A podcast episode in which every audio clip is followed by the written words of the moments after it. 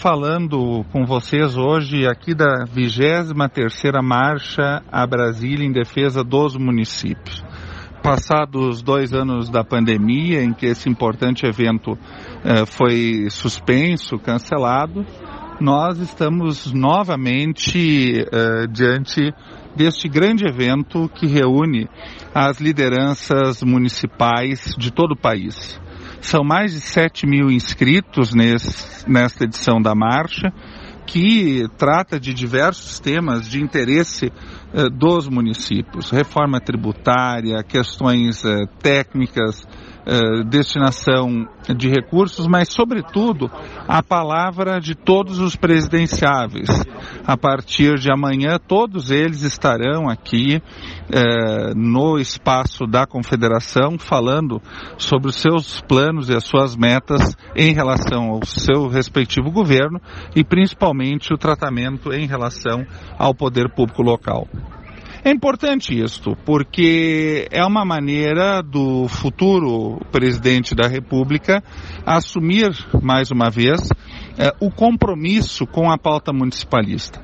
É um desafio que se dá há mais de 30 anos, porque se de um lado a nossa Constituição previu um federalismo de três níveis, elevando o município à categoria de ente federado, isto é algo muito próprio do Brasil, outros países não têm esta previsão constitucional por outro lado, ainda estamos muito distantes do equilíbrio entre as responsabilidades municipais e os recursos que efetivamente vão aos cofres públicos.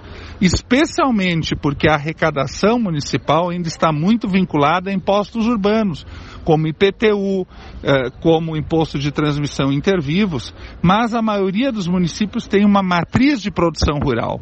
Então, nesse sentido, é preciso novamente se rediscutir a Federação Brasileira a fundo, mas se discutir de forma concreta, a partir das demandas nas suas mais diferentes áreas: saúde, educação, cultura, meio ambiente, agricultura. E são todos esses painéis que vão decorrer de hoje até quinta-feira, envolvendo uma mistura entre elementos técnicos, detalhes técnicos, mas principalmente com o compromisso político de todos os presidenciáveis.